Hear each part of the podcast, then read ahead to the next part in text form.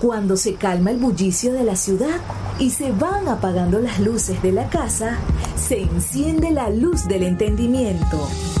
Desde este momento comienza Puerto de Libros, Librería Radiofónica, programa que contiene todos sus elementos tipo A. Puede ser escuchado por niños, niñas y adolescentes sin la supervisión de padres, madres o representantes.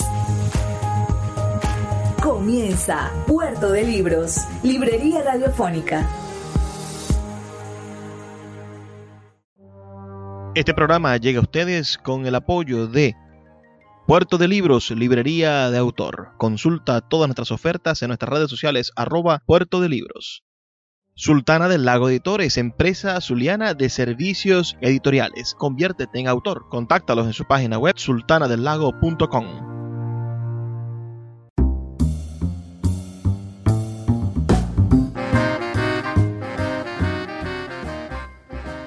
Bienvenidos a Puerto de Libros, librería radiofónica. Les habla Luis Peroso Cervantes, quien de lunes a viernes de 9 a 10 de la noche trae para ustedes este programa a través de la Red Nacional de Emisoras Radio Fe y Alegría. 23 emisoras conectadas para llegar a sus hogares con buenos libros, con buena literatura y con excusas maravillosas para hacer cada día un poquito mejor nuestro país. Y hagamos a nuestro país mejor con libros, con ideas con sueños y con maneras de entendernos, porque los libros son maneras de entendernos. Solo a través de un libro soy capaz de entender cómo piensa o cómo siente el otro y sobre todo aquel que piensa diferente a mí. La noche de hoy estaremos hablando un poco sobre historia.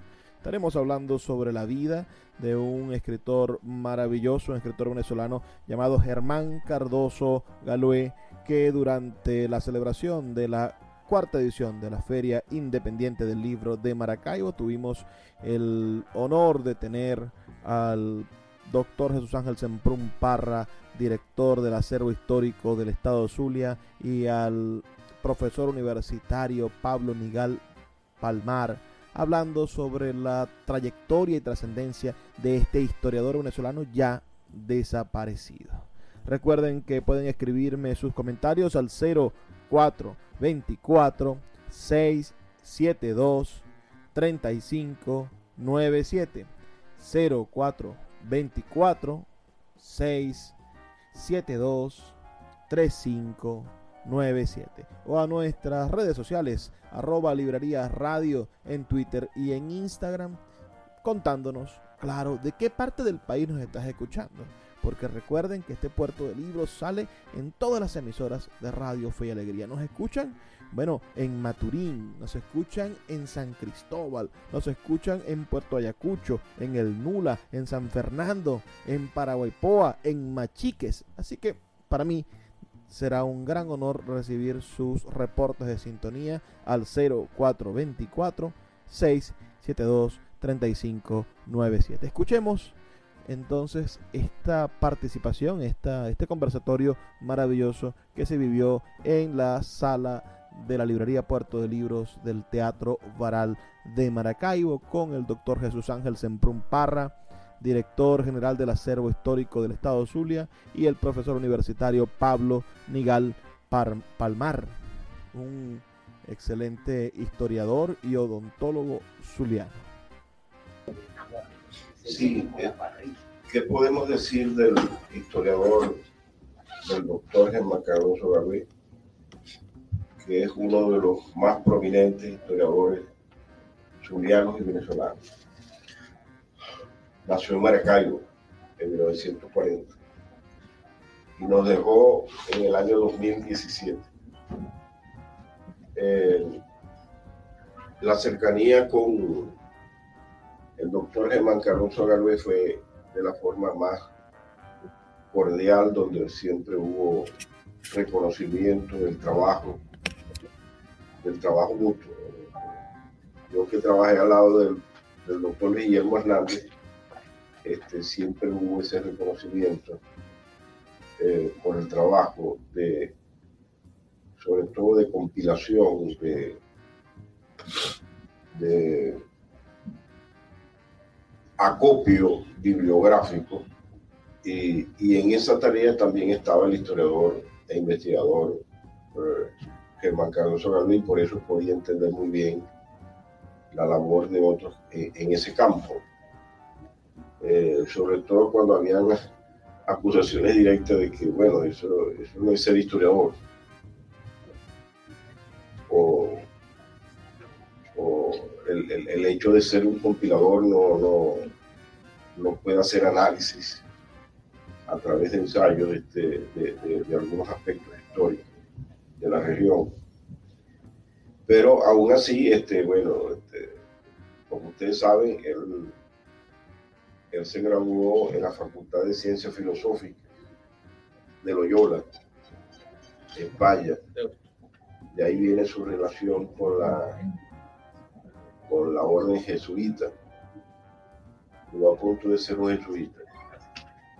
Luego se vino a, al Zulia y, en la Universidad de Zulia se graduó en, licenciado en Ciencias Sociales, en Historia, y luego obtuvo posgrados en, en la Universidad Autónoma de México, sobre todo en el, en el área de la, de la historia regional, que es una, un enfoque muy defendido por los mexicanos. De hecho, su trabajo, él hizo un trabajo de maestría, creo, o de doctorado, eh, Michoacán y el siglo de las luces. Un trabajo cuyo enfoque está eh, desde la historia regional. Eh, entonces ya él venía un poco con eso. Este, para convertirse en un defensor por excelencia de la historia regional, eh, al lado de Rutilio Ortega, quien también realizó estudios en México este, eh, en la Universidad Autónoma. Habría que decir también que este, Germán, con, su, con, sus maestros, el contacto con sus maestros, fue discípulo de, de historiadores importantes como Agustín Villares Carlos, fundador de la, de la, Facultad de Humanidades, y quien este, introduce los estudios históricos en la universidad. De ahí este, otro de sus maestros fue el Arconada Merino, este, el, maestro Echeverría, etc. Y ellos este, siempre se enfocaron en fundar eh, un centro de estudios históricos en, la facultad. Mm, de hecho, queda fundada el Centro de Estudios Históricos de Luz, cuyo primer director fue este, Germán Carlos eh, en ese mismo afán de, tener siempre un centro eh, para la investigación y, la defensa de la historia regional, eh, él, propone y, motoriza el, Centro de Estudios Zulianos, que en principio, cuando se crea, forma parte del Instituto Zuliano de la Cultura. Luego pasa a la, a la Secretaría de Educación. Sufre durante su desarrollo algunas reformas y inclusive cambia de, de denominación a, a Centro Suriano de Investigación Documental, si no me equivoco. Fue creado en 1976. Eh, la labor que hizo este centro fue maravillosa. Él fue el primer director.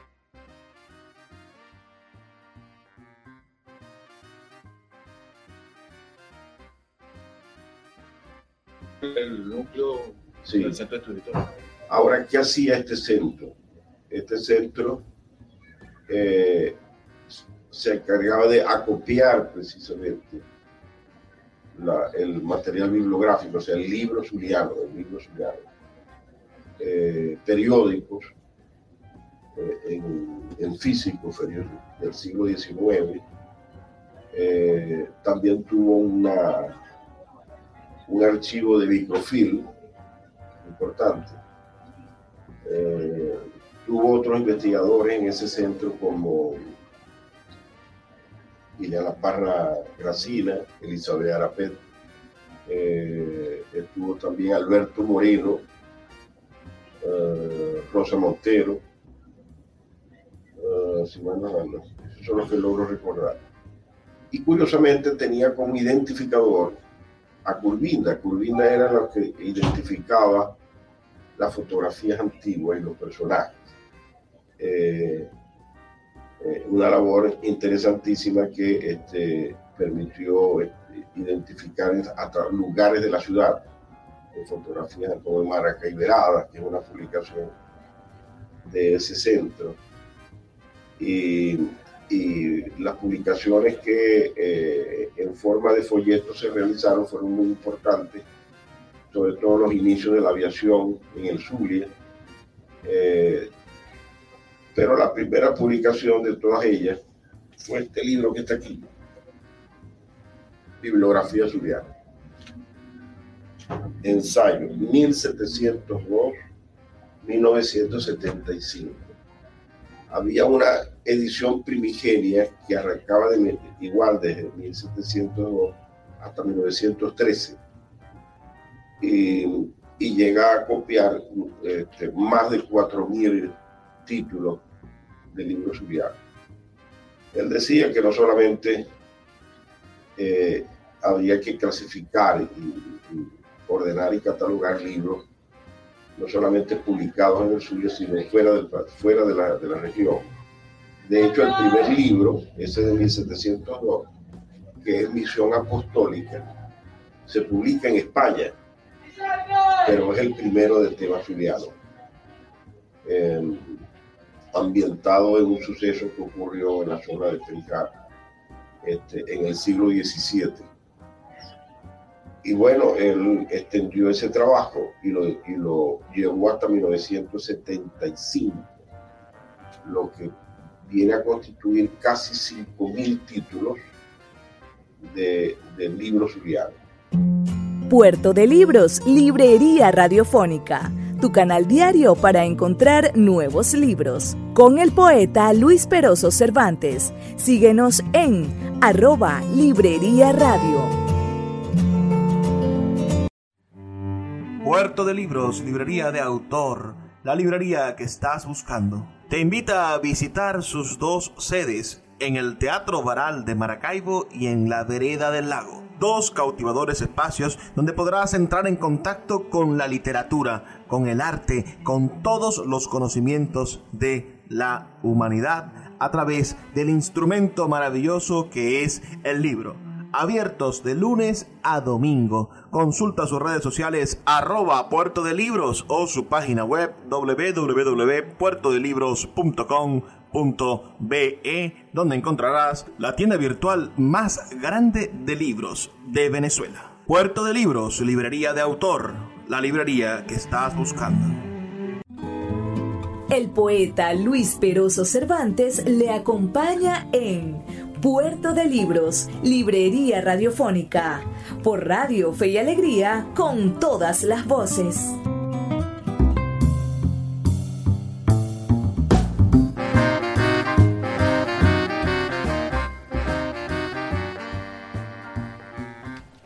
Seguimos en Puerto de Libros, librería radiofónica, esta noche escuchando al doctor Jesús Ángel Semprún Parra, director del Acervo Histórico del Estado Zulia, hablar sobre el historiador zuliano Germán Cardoso Galue.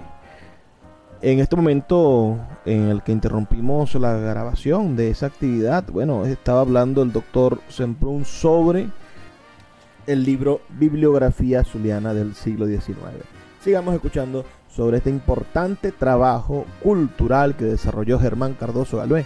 Sus comentarios siempre son bienvenidos al 0424 672 3597 0424 672 3597 o a nuestras redes sociales arroba librería radio en Twitter y en Instagram. Este trabajo bibliográfico que no lo había hecho este, nadie antes, eh, eh, es un trabajo pionero en el Zulia, me refiero yo, eh, que nos permitió, bueno, los que estábamos trabajando en literatura zuliana, lograr una mejor sistematización de esos estudios. Y muchas de esas publicaciones del siglo XIX estaban en esa bibliografía, cuya este, tomados de un entre otras bibliotecas, tomados de un reservorio muy importante como fue la Biblioteca Varado. Y, y con esta primera publicación de este Centro de Estudios Surianos, eh, eh, eh, podemos observar pues la preocupación del doctor Germán Cardoso por, por tener este, un centro especializado en el Zulia no solamente en historia y literatura, sino en otros temas, este, para, este, para un mejor estudio de la región. Eh, en esa tarea hemos estado los que hemos seguido ese trabajo. En el caso de Guillermo, que ya comenzaba a publicar las primeras bibliografías de poesía y de novela en, en el mismo año 76. O sea, en el mismo momento en que se creó el centro, ya Luis Guillermo venía realizando todos estos trabajos este, de elaborar índices bibliográficos. no habíamos tenido en el Zulia eh, una actividad por este tipo de, de trabajo hasta que surgió la, la, figura de, Germán Carlos Garvey, que trabajó con su sus alumnos en este trabajo. Lamentablemente no lo continuó. Él decía eso lo deben continuar otros, pero me atrevería a decir que el, el diccionario general, en gran medida, actualiza la bibliografía zuliana con las fuentes. Ese, eh, ese, ese, monumental diccionario que realizamos Guillermo Hernández eh, Ustedes saben que la actividad bibliográfica era muy escasa en el país. Hay una figura que surge, no sé si ustedes conocen, eh, Manuel II Sánchez. Manuel II Sánchez, nacido en 1868 y muerto en el 45, nacido en La Guaira, elabora la primera bibliografía venezolana. Él la tituló eh, bibliografía venezolanista, donde inclusive eh, eh, introduce este término, esta voz, en el, en el habla venezolana. Este es un trabajo muy importante porque por primera vez compila alrededor de más de, de, de 2.500 fuentes sobre el tema venezolano. Eh, y no solamente es la información bibliográfica, los datos bibliográficos, sino que tiene la particularidad de, de que cada ficha cuenta con una apostilla bibliográfica. Eso quiere decir que comenta cada libro y su contenido. Germán en su bibliografía también lo hace, hace una ficha de contenido, además de la, de, la información bibliográfica. Y al final aparece eh, eh, de gran utilidad un índice onomástico, que sería muy novedoso en este tipo de trabajo bibliográfico. Este, con, esto, con estas palabras iniciales he querido pues, este, destacar esa, esa labor de Germán por tener un centro que acopie todo lo fundamental para el mejor estudio de la historia del Zulia. Es decir, la, la posibilidad de que los, investigadores tengan todo a la mano en un mismo centro. Lamentablemente eso no se logró porque el centro desapareció. Luego, él se animó en, el 2012, yo lo tengo aquí, por cierto, lo, lo saqué de mi computadora, el proyecto de decreto de un nuevo centro de estudios zulianos. Elaboramos el decreto eh, Germán Carloso, Iván Salazar y yo para la biblioteca pública. Lamentablemente nunca se eh, cuajó esta idea, este, pero lo ideal es volver a eso, volver a, una preocupación de los zulianos que ya se habían manifestado a finales del siglo XIX, 1898, cuando se decreta de que la biblioteca pública este, debía tener un departamento especial de bibliografía zuliana y el estudio de, la, cultura zuliana a través de, este, los, de los archivos y de los libros. Bueno, con esto quiero iniciar esta conversación y es que más adelante podemos agregar otra cosa. Él vivió en Caracas durante su infancia y parte de su adolescencia. Pero nació en el sur. Nació en Maracaibo. Nació en Maracaibo. Pero después con su familia se traslada a Caracas y estudia en el Colegio San Ignacio. Con los jesuitas. La formación, la formación de Germán Carlos Galvez se la debe buena parte a los jesuitas. Este, Era un hombre de izquierda, de la izquierda universitaria, pensemos, no de la, no de la radical. Progresista. Progresista. Bueno, en aquel momento yo, este, yo vengo a hacer contacto ya con Germán ya siendo ya una persona ya mayor en la universidad.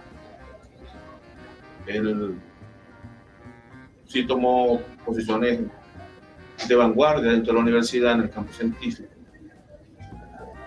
Él, cuando llega a Maracaibo, cuando retorna a Maracaibo, llega como personal docente del Colegio Gonzaga. Y estando acá en el Colegio Gonzaga, decide hacer estudios en ciencias sociales. Y es cuando hace contacto con Agustín Millares.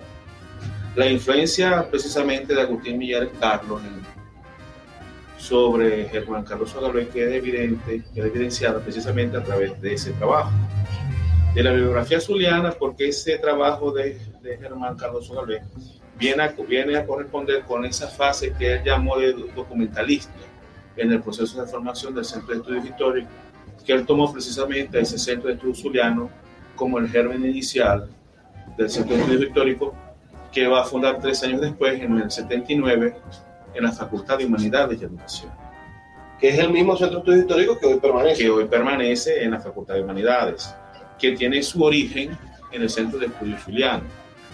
Y que en el Centro de Estudios Zulianos va a cumplir con esa etapa documentalista de acopio, de indización de obras zulianas, de formación de investigadores nobles que se dedicaran a la compilación de información y que ya en el Centro de Estudios Históricos van a pasar a la siguiente fase, que es a la producción científica de conocimiento historiográfico.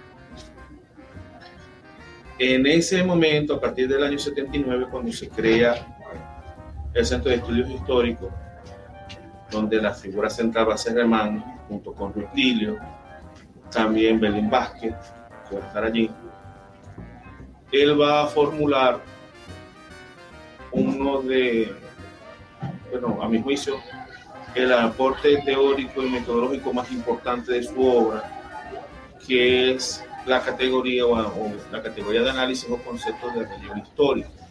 Esa categoría de análisis, ese concepto, es resultado del análisis que él hace a partir de la formación que recibe de Luis González y González en México, en el, en el Colegio de México, en en el Colegio de Michoacán, donde él va a desarrollar sus estudios de doctorado y del que va a resultar la obra que nos comenzó Jesús Ángel, Michoacán en el siglo del Luce. Profesor, ¿podría usted explicar la diferencia entre región histórica e historia local? O algo. En la categoría que formula Germán tiene como objetivo el, el proporcionar al investigador una visión de unidad para poder abordar a la provincia de Maracaibo, pero teniendo en cuenta las regiones con las cuales realizaba intercambios desde el punto de vista socioeconómico, se encontraba, se mantenía este, integradas en lo que él llamó circuito agroexportador. O sea, él aplica dentro de esa categoría a una región de intereses de actividad que confluye en un sitio que mm, permita al investigador, al momento del estudio, poder sistematizar precisamente toda aquella información que lamentablemente no había podido acopiarse y no había podido ser estudiada debidamente. Por eso los primeros estudios que se hacen en el Centro de Estudios Históricos van a ser precisamente durante sobre el proceso de formación de la provincia de Maracaibo, para poder delimitar y dar a entender que, no, que la historia del Zulia no podía corresponder, en el caso de la época colonial, a una delimitación que estaba dada por, por los límites políticos administrativos, que había que trascender el límite político administrativo porque era la dinámica socioeconómica la que determinaba. Síguenos en arroba Librería Radio. Sultana del Lago Editores es una empresa zuliana de servicios editoriales. Nuestro catálogo tiene más de 100 títulos de autores nacionales e internacionales. Además, somos la única editorial que presta servicios de impresión bajo demanda en Maracaibo. No necesitas invertir en grandes tirajes. Tus lectores pedirán tu libro, nosotros lo imprimiremos y tú obtendrás regalías. Por ello, también editamos internacionalmente en Amazon y Google Play Books. Conoce más en nuestra nueva página web www.sultanadelago.com o siguiéndonos en Instagram como arroba sultana del lago. El poeta Luis Peroso Cervantes le acompaña en Puerto de Libros, Librería Radiofónica, por Radio Fe y Alegría, con todas las voces.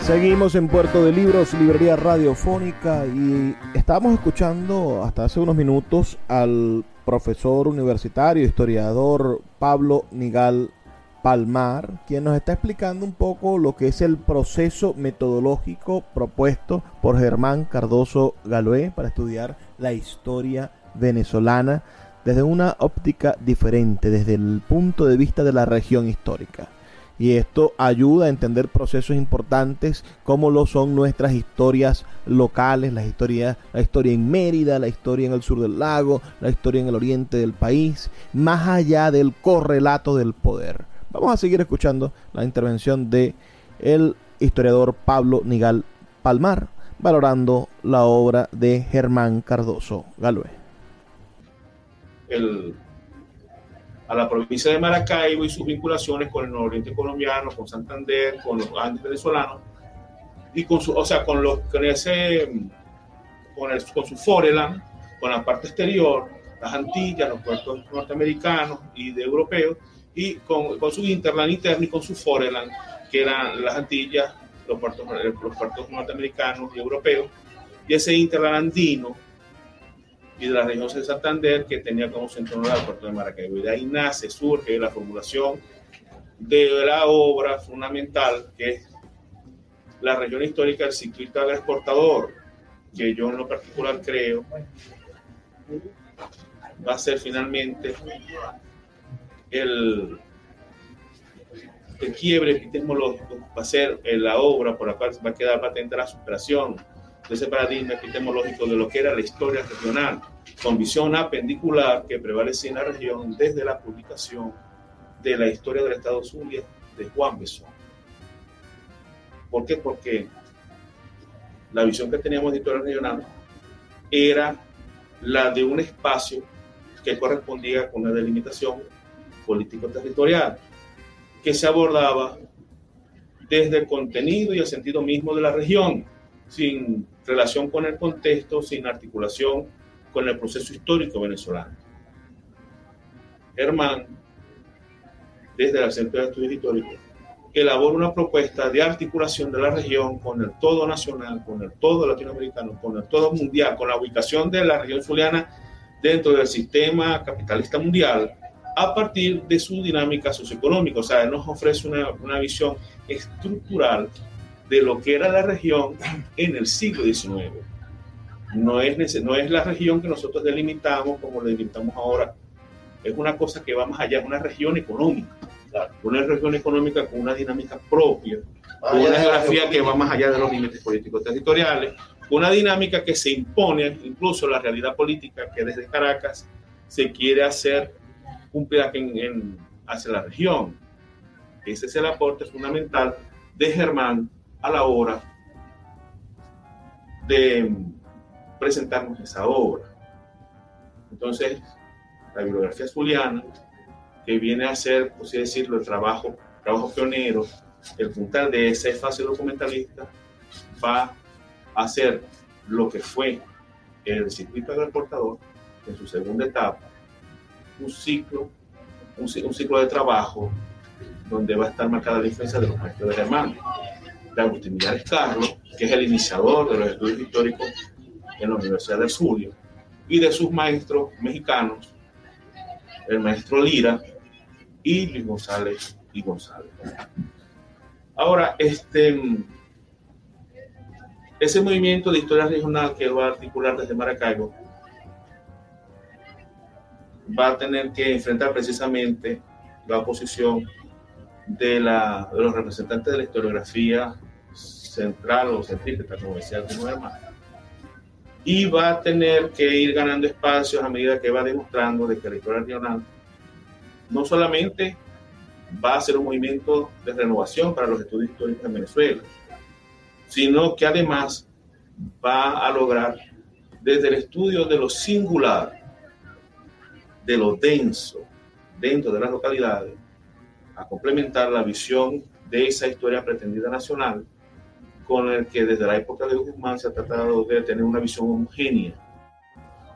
No, y que tiene su mérito no solamente porque por la cantidad de información, sino también porque esa obra que genera Besón y la producción científica, la producción literaria, porque en esa época todavía la, la historia se ve como una manifestación literaria, no como una disciplina científica dentro de la ciencia social, va a tener las características de la historia neopositivista, o sea, va a corresponder a las circunstancias científicas sociales de su tiempo. Por eso yo creo que Besón no solamente hace un gran aporte con respecto a la compilación y sistematización de información, sino que ese aporte se ajusta muy bien a lo que era la historiografía de la época, la producción historiográfica de la época. Entonces no puede desvalorarse la obra de Besón. Y Cardoso Galé precisamente va a ser uno de los historiadores zulianos que más va a reivindicar a Besón, porque Besón abre puertas, abre posibilidades de información. Antes de Besón, nosotros solamente teníamos aproximaciones, libros referenciales, como eran los diccionarios de, el diccionario de Arocha, como era el libro de apuntamientos de, de Guzmán, el de Silvestre Sánchez, este, y las apuntaciones de Guzmán. No había una obra que tuviera ese propósito de dar una visión general del, del proceso histórico fuliano, aunque lo hiciera de forma pendicular, porque ese era el concepto que se tenía de historia regional en aquella época. No podemos pedirle a Besón que hiciera o que hiciera una obra diferente a la que no pudiera corresponder a su época, a sus circunstancias. O sea, Besón es Besón y sus circunstancias. Eso es una cosa que en la Facultad de Humanidades no se comprendió debidamente cuando se estableció el Centro de Estudios Históricos. Y es precisamente Germán el que lo va a hacer entender y va a valorar a Besón como uno de las personas, no solamente que pudo haber hecho ese aporte fundamental, sino además el que abre las puertas hacia toda la temática que se ha ido desarrollando en el transcurso de las últimas décadas en el Centro de Estudios Históricos. Besón abre las posibilidades. Antes de Besón resultaba cuesta arriba ¿Por qué? Porque habían aproximaciones y muy breves, de puntos incluso referenciales sobre la historia estudiada. Entonces, Besón sí, sí, sí tuvo una misión que cumplió y Germán la va a valorar. A partir del, del, de la obra de Besón comienzan a abrirse esas perspectivas y será Germán con esas herramientas teóricas y metodológicas que son su aporte a la historiografía latinoamericana, que ahora tiene hará posible el que se rompa ese paradigma epistemológico de la historia regional apendicular y pasemos a tener una historia con una visión basada en la estructura socioeconómica de la región que nos permita ver un proceso de conformación económica y social dentro de la región que se perdía de vista, que no era abordada, no era observada en la, en la historia regional tradicional, como en su momento la llamó, en unas reflexiones que hizo sobre la la ciencia. De allí la importancia de esa obra, de ese aporte teórico y metodológico de Germán, de su obra, de su obra historiográfica, que finalmente, con mucha satisfacción, logró el reconocimiento nacional, logró tener un espacio en la Academia Nacional de Historia, cosa que no había pasado anteriormente, porque sí es cierto que varios zulianos han ocupado sillones en la Academia Nacional de Historia. Esos zulianos vivían en Caracas, tenían larga residencia en Caracas, incluyendo al señor Turrieta, que dice que es de Boconó, pero nació en el Hospital Central de Maracay. Este, Germán logró tener esa distinción manteniéndose acá en la provincia. Por eso él se va a convertir en el primer académico, en el primer académico de la historia de Venezuela desde la provincia y en la provincia. Es un reconocimiento que se le da a él y que permite también a nivel nacional poder proyectar su obra hacia el resto del país. Nosotros, después de su muerte, como acto de reconocimiento a toda su labor pedagógica y de investigación,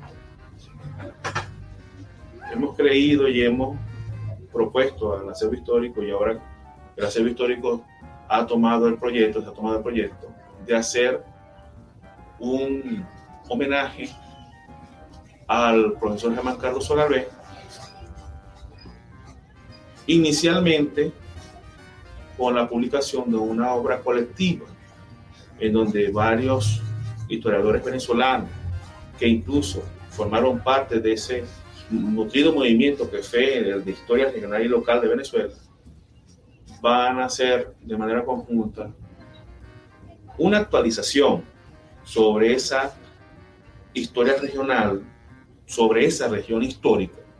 Y de hecho la obra se va a llamar La región histórica en su sentido, homenaje a, Germán Carlos Sogalé, para hacer unas reflexiones en torno a los aportes, a la trascendencia y perdurabilidad en el tiempo de la obra de Cardoso y del el conjunto de historiadores que desde el Centro de Estudios Históricos junto con él emprendieron esa dura tarea de dar otro nuevo enfoque sobre la historia venezolana, una historia incluyente, una historia en donde todos los venezolanos, desde nuestra singularidad, tuviéramos espacio, una historia que no estuviera demarcada precisamente por, el, por la ruta de Bolívar, ni por, el, ni por la cabalgadura de los caminos de rey que siguieron nuestros próceres en la independencia. Una historia de todos y para todos como país. Ese fue el gran objetivo de la historia regional en Venezuela que tuvo como principal centro de producción científica el Centro de Estudios Históricos. También el acervo histórico de Estado Zulia se encuentra en este momento conformando una comisión para la publicación de las obras completas del profesor Germán Carlos Sogalvé. Hay material del profesor Germán Carlos Sogalvé que se mantiene inédito y otro disperso, diseminado en muchas revistas internacionales donde él participó y ofreció no solamente este, su adelanto sobre la historia de la región, sino también sobre otros temas vinculados a la teoría de la historia, específicamente a la teoría y la metodología de la historia desde la visión de los estudios regionales a los cuales él le dará rango universitario en la Facultad de Humanidades a partir del año 79. Escuchas Puerto de Libros con el poeta Luis Peroso Cervantes. Síguenos en Twitter e Instagram como arroba Librería Radio. Sin publicidad, tu marca o negocio está en desventaja frente a miles de emprendedores que sí hacen uso de los medios para dar a conocer sus productos. Puerto de Libros, Librería Radiofónica, te ofrece el mejor paquete publicitario para tu empresa un anuncio mid-roll en mitad de programa de 30 segundos, menciones en Twitter e Instagram, emisiones diarias en las 21 emisoras de la Red Nacional de Emisoras Radio Fe y Alegría, más la presencia en 25 plataformas de podcast a nivel mundial. Además, colgamos un anuncio permanente en nuestra página web. Únete a nuestro selecto grupo de patrocinantes y garantiza que tu marca o negocio tenga presencia diaria y constante ante miles de personas. Invierte en publicidad en radio con Puerto de Libros, Librería Radiofónica. Consulta nuestras tarifas al 0424 672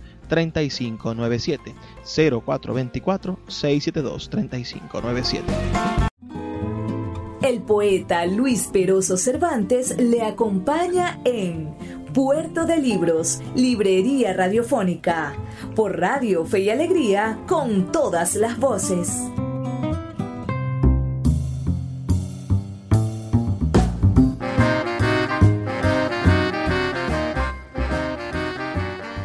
Así llegamos al último segmento de nuestro programa. Hemos estado escuchando estas intervenciones sobre la vida y obra del maestro Germán Cardoso Galué. Ustedes lo conocían. Háganme saber sus comentarios al 0424-672-3597. 0424-672-3597. Con nuestras redes sociales, arroba librería radio en Twitter y en Instagram. Haremos entonces ahora una última escucha de un fragmento más de esta participación y los invito a que vean todo el debate completo sobre Germán Cardoso Galué en mi canal de YouTube, donde están todos los programas que hago ah, y también está, por supuesto, todas las actividades que desarrollamos en nuestras librerías y en nuestras actividades culturales.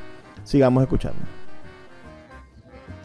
Y también estamos tratando de hacer ahorita una exposición de motivos para la creación de un premio regional de historia con el nombre del profesor Germán Cardoso, tomando en cuenta sus grandes méritos como, como historiador, como investigador social, como renovador de los estudios históricos en Venezuela y tal vez como el historiador que logró darle a través de su obra el mayor contenido y sentido al, al a la zulianidad desde el campo humanístico y específicamente desde el área de la historia, desde mediados de los años, desde mediados de la década del, de los años del, siglo XX, en la cual tuvimos nuestra primera gran obra de historia zuliana, como fue la historia de Estados Unidos de Gómez. Profesor, la zulianidad, ¿qué dice eh, Galué sobre ese término claro, quizás acuñado o popularizado recientemente por el gobernador Manuel Rosales, pero ¿qué dice, qué podemos encontrar sobre ese término de la identidad regional del Zulia en la obra de Cardoso Gabriel? Este, lo dice, este, Cardoso lo dice muy claro en uno de sus últimos trabajos. La zulianidad es un concepto en construcción, en permanente construcción. Él trató de darle a través de sus trabajos como decía anteriormente, contenido y sentido a través de la reivindicación de la singularidad del zuliano, de la región zuliana en el contexto de la nación venezolana.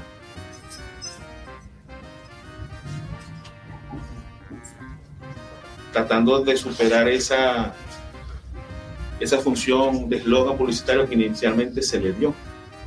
Este, Existe un elemento vinculante, pero un elemento vinculante, lo dice Carlos en su obra, que trasciende lo que nosotros conocemos, reconocemos ahora como nuestro espacio geográfico. Por eso cuando él habla de su lanidad, habla de un proceso de construcción, porque ha tenido que, a través del tiempo, redimensionarse en función de los procesos sociales. Y este tiene como nexo, como nexo como vínculo, tiene que pasarle la memoria. Por eso la conciencia histórica del Zuliano, ya eso va a corresponder a Besón, este, perdón, Cardoso. La conciencia histórica del Zuliano necesitaba en aquel momento un fundamento teórico como fue la regional y precisamente va a ser dentro de ese proceso, dentro del, contexto de la nación venezolana el Zulia, la que dé esa respuesta hacia esa pretendida visión homogénea que desde el, desde el, centralismo se le quiere imponer a la nación a través de la historiografía. Yo creo que Carlos hizo grandes aportes en ese sentido, en, en dotar al zuliano de elementos de juicio y valor que le permitieran cimentar esa conciencia histórica y, ese, y un sentido de pertenencia e identificación con lo suyo desde la memoria. Yo creo que ese es uno de los grandes aportes de Carlos. No sé si Jesús Ángel. Sí, este, de hecho, eh, las profesoras Iliana Parra Gracina y y, y Urdaleta, Arlene Urdaleta, la esposa de Germán, la viuda, ellas continúan trabajando para darle un basamento histórico a eso que llamamos zulianidad. Porque ella dice que deben haber más cosas. Claro, como lo planteaba eh, Germán Cardoso, él, se refería, además de ese sentimiento de apego de Zuliano por lo suyo, él decía que eh, también se debía a, a las élites políticas y sociales que defendían este, acérrimamente todos los intereses del sur. Él lo, él lo, enfocaba de ese modo, pero ese apenas es un aspecto de lo que es la solidaridad. Eh, pero no deja de ser interesante, desde luego, ¿no? porque si él habla de construir el concepto, quiere decir que hay que elaborar todo un, basamento complejo de lo que es esto de la solidaridad y tenerlo bien claro. Claro, y, Germán también lo hace, habla, y Arlene también lo hace desde las élites zulianas, porque la defensa de la autonomía zuliana, que fue una coyuntura muy clara en la época de Guzmán, este, va a hacer que se articule en el Zulia un movimiento a través de sus élites, de sus élites intelectuales, económicas y gremios, que va a ser inédito en Venezuela. Y que a pesar de las disputas bueno, de la época, como la de esa disputa que se dio entre Cumán y Barcelona, entre las provincias de Cumán y Barcelona, cuando el proceso de fusión de Cumán, no van a tener ni el alcance ni las características de Zuliano que finalmente va a lograr ante la nación venezolana convencer un Congreso y poder revertir un proceso iniciado por Guzmán conducente a la desaparición, no solamente a vulnerar su autonomía, sino a desaparecerlo como entidad. Por eso ellos toman ese, esa coyuntura como ejemplo, como un estudio de caso de hasta qué, hasta qué nivel la sociedad zuliana incluso pudo organizarse para defenderse políticamente del centralismo a través de sus élites, de la articulación de sus élites políticas, económicas, intelectuales, en esa coyuntura, que fue el final de la hegemonía de Guzmán, ya sea Juan Pablo Rojas Paul y el inicio de Raimundo Alves. Él lo hace y lo ejemplifica precisamente porque hubieron, hubo en esa época este, demostraciones desde la región en defensa y no solamente eso, sino que se articularon políticas claras de identidad regional. Yo también en esa época me tocó demostrar cómo el escudo del Zulia se convirtió en esa representación que buscaba identificar una región a través de unos elementos que estaban directamente vinculados con su historia, su lago, su actividad económica, su geografía. En esa época se formulan esas primeras políticas de las élites para poder restituir los fueros autonómicos de la región y poder contraponer a la identidad que se buscaba imponérsele desde Falcón, funcionándolo con él, una identidad zuliana a través de elementos y un discurso que se articuló a través de esa unión de esfuerzos de la gente zuliana.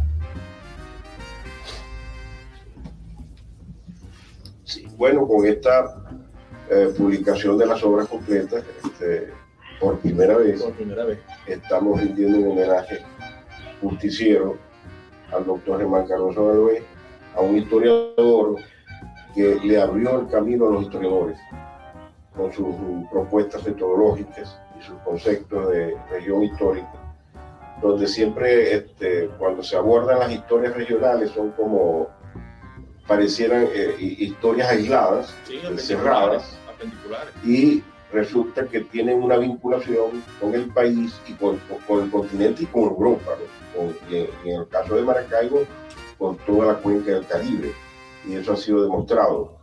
Entonces, hacia allí debe apuntar entonces las historias modernas que, que, van a abordar al Zulia ¿no? como región. E, ese término de la región histórica es fascinante, ¿no? Porque nos permite analizar este, los problemas históricos más allá de las divisiones geopolíticas.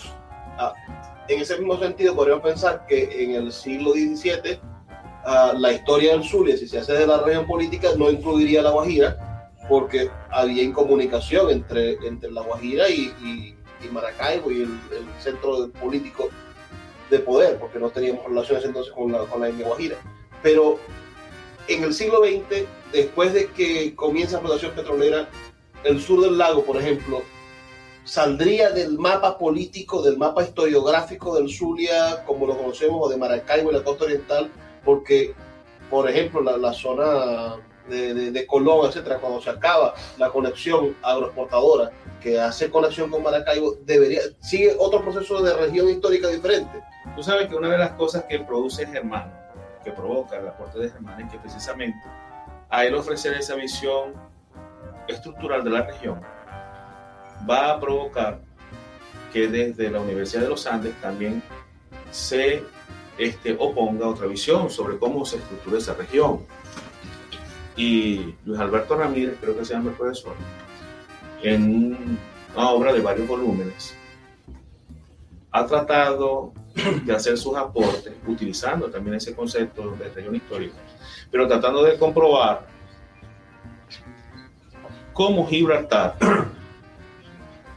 participó o cumplió una, una, función vital en ese proceso de formación de la provincia de Maracaibo. Y cómo después, bueno, se vio desplazada por algunos eventos naturales este, y por la ubicación y por la, y, por la acción publicitaria de las élites políticas y económicas de Maracaibo para imponerse como, como, como centro nodal a partir de su ubicación estratégica en la garganta, la costa.